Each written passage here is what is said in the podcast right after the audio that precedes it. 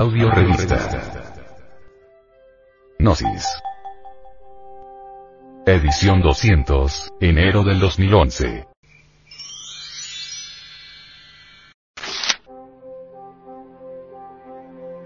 Introducción. Ignorancia y ausencia de inquietudes espirituales.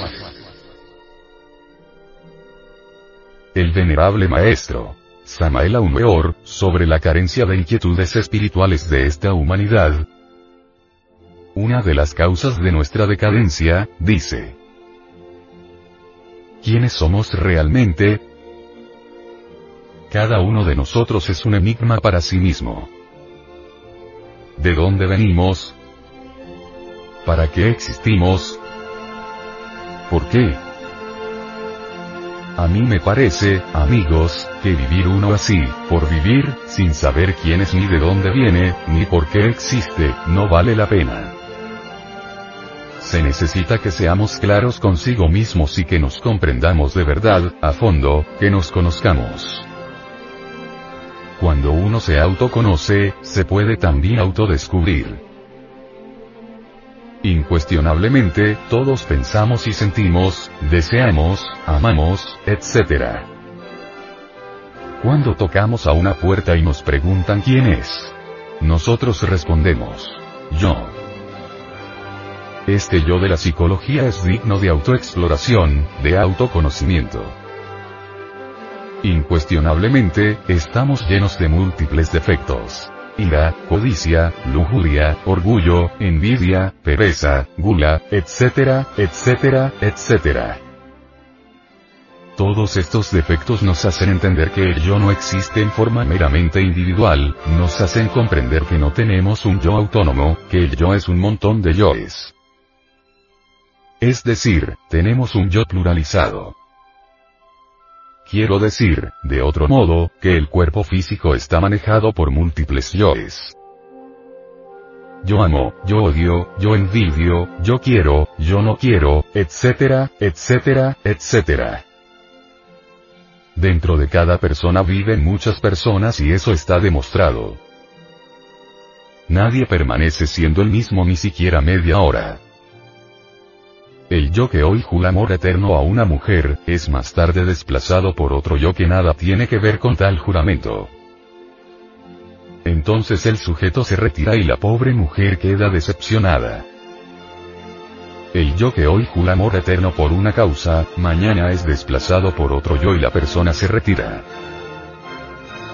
Esto nos invita a comprender que dentro de toda persona hay muchas personas. Cada una de las mismas tiene su propia mente, su propia voluntad, su propio sentimiento. Entonces, nuestra persona física no es más que una marioneta, un muñeco, un robot controlado por muchas personas que llevamos dentro. Tales personas interiores luchan por la supremacía, se combaten entre sí, se odian mutuamente. Cuando una de ellas logra controlar el cerebro, el corazón y el sexo, totalmente, entonces se siente siendo la única. No tenemos, pues, sentido de responsabilidad moral, somos unas máquinas controladas por mucha gente. Muchas veces allá arriba, en el cosmos infinito, un planeta choca contra otro y eso es una catástrofe. Las ondas que llegan a la Tierra nos hieren, y como máquinas nos lanzamos a los campos de batalla enarbolando banderas, lemas, etc. Millones de máquinas se lanzan contra millones de máquinas. Esa es la guerra. Lo más grave es que nosotros creemos tener una individualidad verdadera y no la tenemos. Somos máquinas. Existe una gran frialdad entre las gentes, es el frío de lo que no tiene importancia, de lo superficial. Creen las multitudes que importante es lo que no es importante, suponen que la última moda, o el coche último modelo, o la cuestión esta del salario fundamental es lo único serio. Llaman serio la crónica del día, la aventura amorosa, la vida sedentaria, la copa de licor, la carrera de caballos, la carrera de automóviles, la corrida de toros, el chismorreo, la calumnia, etc. Obviamente, cuando el hombre del día o la mujer del salón de belleza escuchan algo sobre esoterismo, como quiera que esto no está en sus planes, ni en sus tertulias, ni en sus placeres sexuales, responden con un no sé qué de frialdad espantosa, o sencillamente retuercen la boca, levantan los hombros, y se retiran con indiferencia. Esa apatía psicológica, esa frialdad que espanta, tiene dos basamentos. Primero, la ignorancia más tremenda.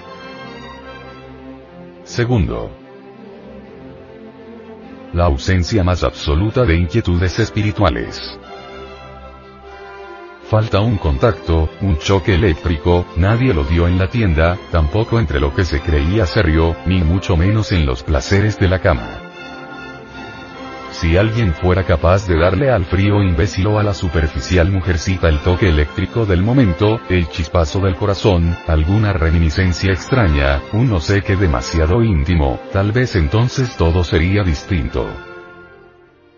Más algo desplaza a la vocecilla secreta, a la primera corazonada, al anhelo íntimo.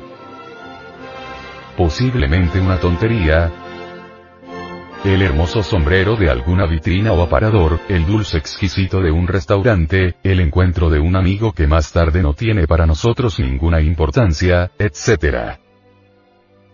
Tonterías, necedades que no siendo trascendentales, si tienen fuerza en un instante dado como para apagar la primera inquietud espiritual, el íntimo anhelo, la insignificante chispa de luz, la corazonada que sin saber por qué nos inquietó por un momento.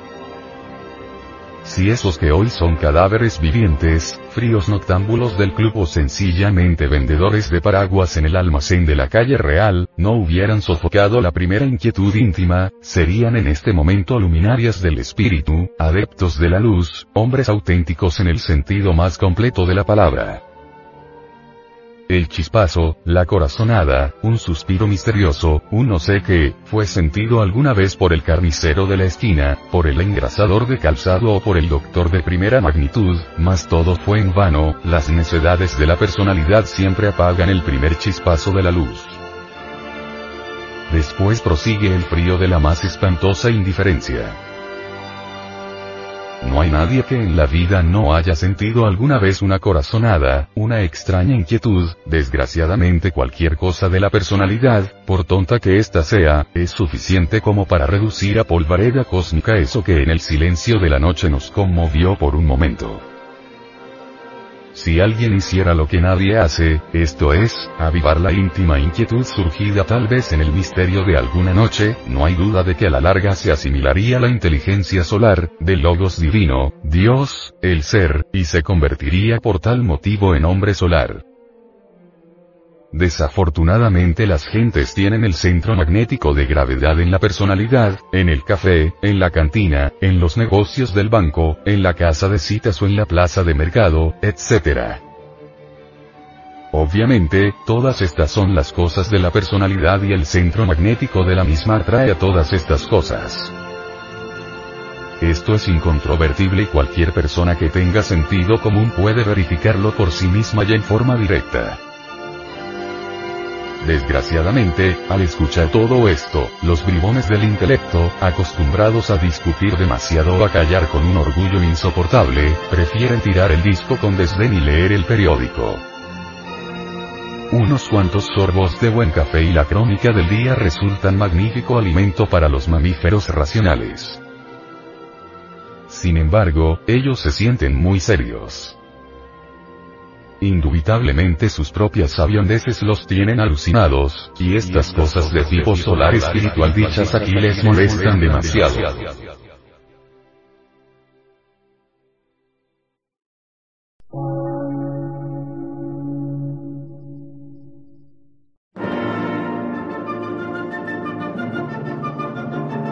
Emisora, gnóstica, transmundial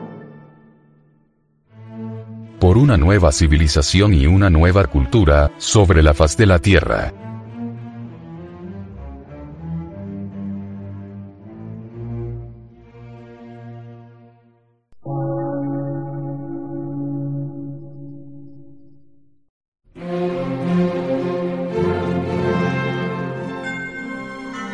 Medio de radiodifusión, científico, artístico, místico y filosófico, de la Asociación Colombiana de Centros de Estudios Gnósticos, Antropológicos, Psicológicos y Culturales. A. C.